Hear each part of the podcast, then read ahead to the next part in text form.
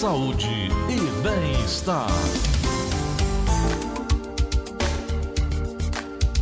São 9 horas e 36 minutos em Fortaleza. Uma das coisas que a gente mais lembra ah, Dia das Mulheres. Ah, o coração, o coração, meu coração está apaixonado. Lembra mais da, da, metaf eh, da forma metafórica com que o coração representa, né? Do amor, da paixão. Mas será que nós estamos cuidando, além do amor e da paixão, de forma é, é, providencial do nosso coração?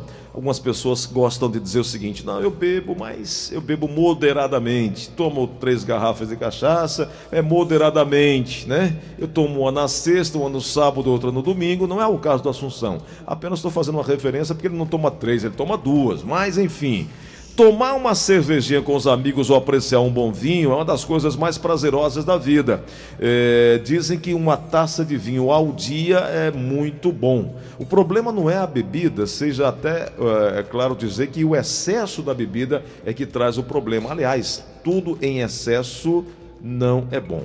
Doutora Thaís Moreno está conosco, cardiologista. Doutora, ingestão de álcool em excesso aumenta realmente a chance de arritmia é, é, cardíaca para todo mundo, homem e mulher? Bom dia. Bom dia, bom dia, Gleudson, bom dia a todos os ouvintes. A ingestão de álcool em excesso aumenta sim o risco de doença cardíaca, mas não só no coração. A gente tem que lembrar das doenças renais, das hum, doenças do fígado, verdade. que também aumentam o risco. Tudo em excesso, Gleudson é perigoso. Até namoro, doutora? Até namoro em excesso, porque vai dar muito amor, né? É perigoso para a saúde. É verdade. Agora, doutora, como encontrar equilíbrio, hein? É aquilo que a senhora sempre fala, né? Alimentação, exercício físico, boa noite de sono. O equilíbrio é uma coisa que nós construímos através de hábitos.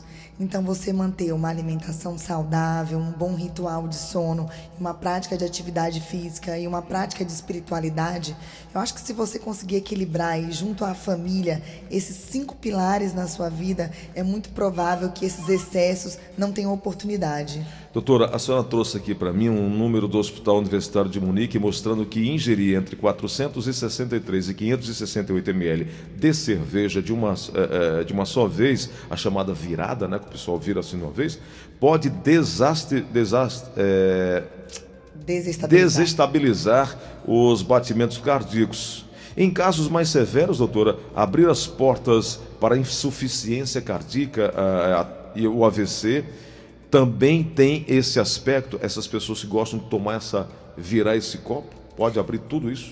Pode. O álcool, ele retarda a condução dos batimentos dentro do coração pela substância que tem nele. Além disso, ele libera aquelas, é, o sistema adrenérgico e tem umas substâncias que são produzidas, os ácidos graxos, que são prejudiciais ao coração. Então, o consumo de bebida alcoólica em excesso. E aí a gente, eu me preocupo porque quando a gente fala de bebida alcoólica, vem na tua cabeça o alcoólatra, uhum. aquele que bebe todo dia. Sim, sim. Mas aquela pessoa que toma bastante um dia só, por exemplo, um sábado, a gente traz essa questão do volume, também tem um risco é, de ter esse retardamento dos batimentos e abrir um quadro de arritmia. Doutora, é, alguns pais dizem assim: olha, não beba para o filho, não beba. Eu bebo, mas não beba.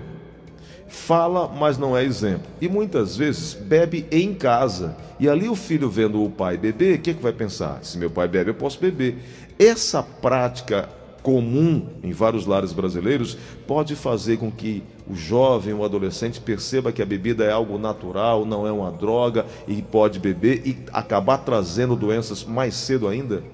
Gleudson, como todos os assuntos difíceis em família, e aí a gente traz o tabagismo, o consumo de bebida alcoólica, a conversa.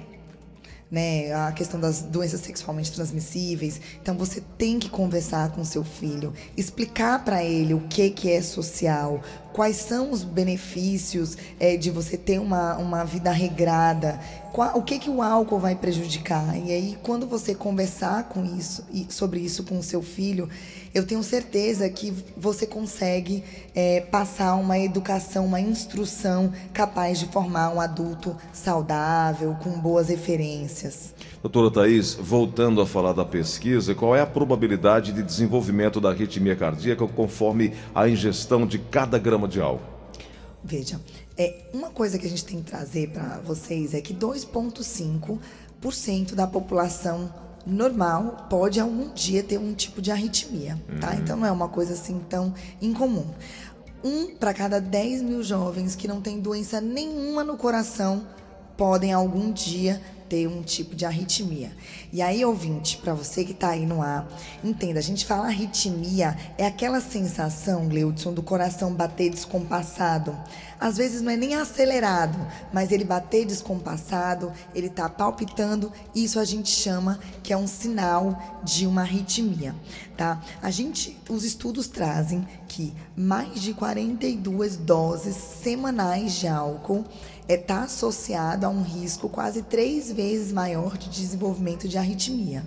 Doutora, se o coração bater muito rápido é chamado de taquicardia? Isso, e se bater Pode. muito devagar é bradicardia. Então, a diferença aí para quem está ouvindo a gente em casa agora para saber o que é taquicardia e o que é arritmia? Ou é a mesma coisa? As arritmias são classificadas em dois tipos taquicardias ah, e tá. bradicardias, ah, frequências okay. altas ou baixas. Doutora, tem quem tem isso frequentemente pode associar um momento de emoção. Não, porque eu tive uma emoção, não, porque eu tive, eu fui num parque de diversão, fiquei ali, é, é, adrenalina e tal. Pode ser confundido aí, não? Sim, um aumento de frequência cardíaca é uma resposta normal ao estresse, à emoção. Então, quando a gente vai encontrar um namorado, é, um começo de um relacionamento, uhum. você não tem uhum. aquela palpitação? É. Então, isso é um aumento de frequência, é o teu corpo te preparando para uma situação de estresse, uma situação muito prazerosa. Isso é comum. Doutora, isso não pode durar.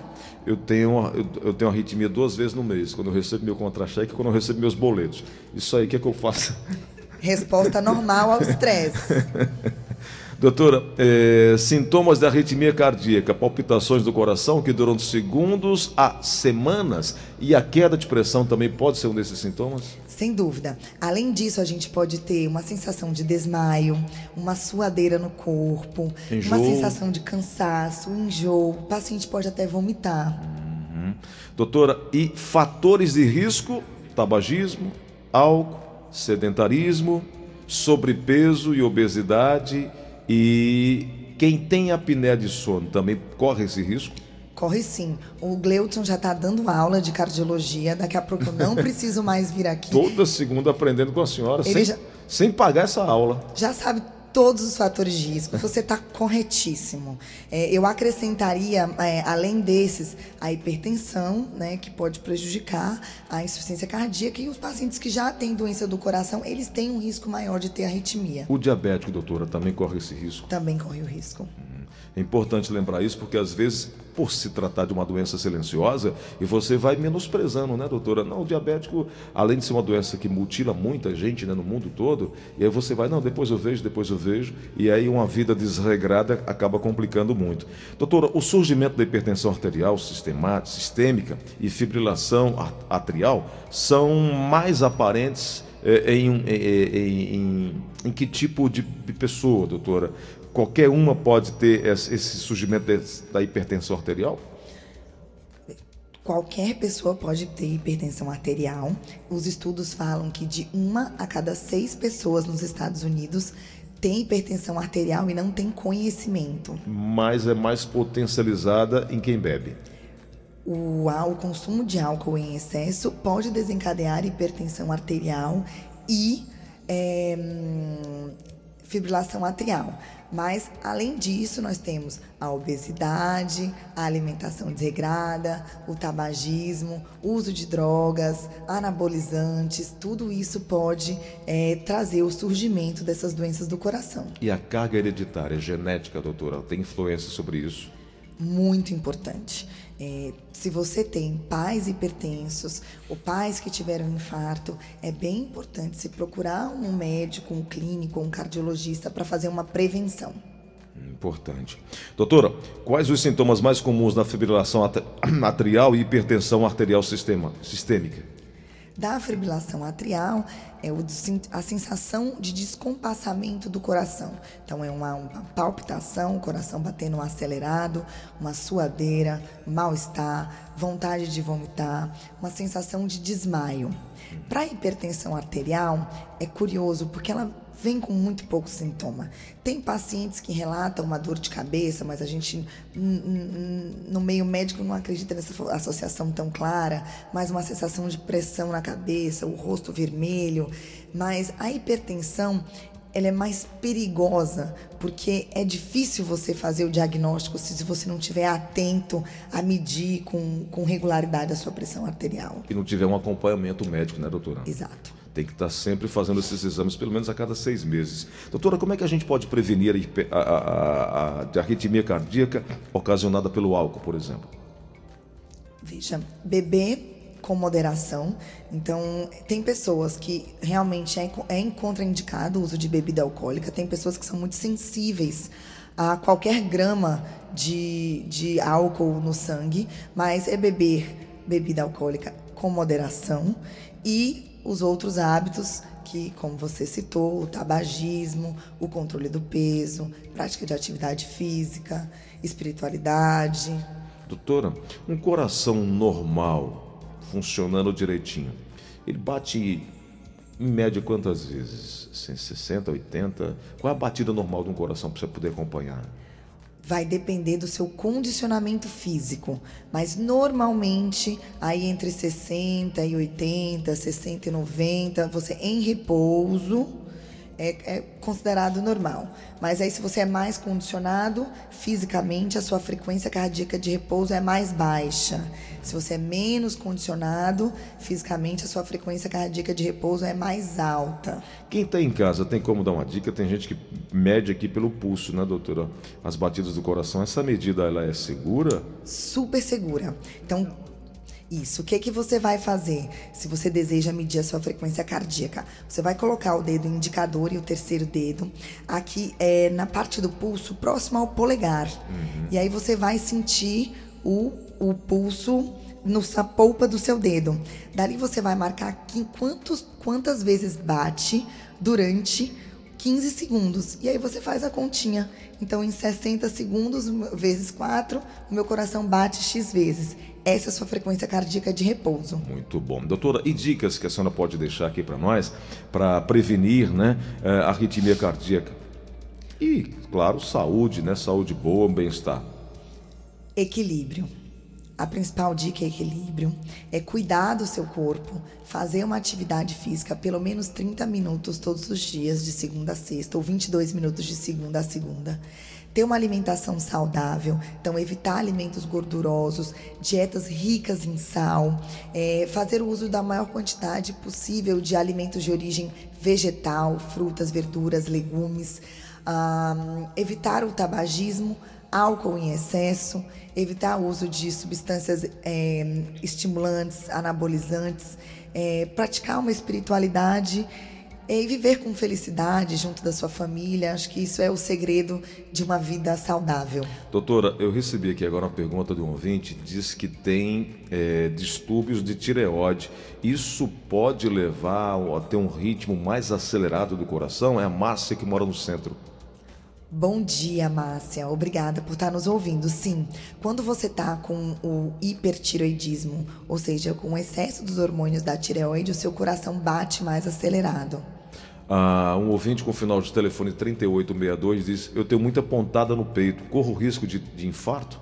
Você precisa fazer uma avaliação com seu cardiologista, um eletrocardiograma e alguns outros exames para a gente poder afastar esse risco. Muito bem. Doutora, é, eu quero lhe agradecer pela oportunidade de vir conversar conosco. Todas as segundas-feiras, nesse horário, a gente fala sobre saúde do coração com a doutora Thaís Moreno, especialista no assunto. Doutora, queria que a senhora deixasse seus contatos, por favor, para as pessoas poderem lhe procurar, acompanhar melhor a saúde no dia a dia também, né?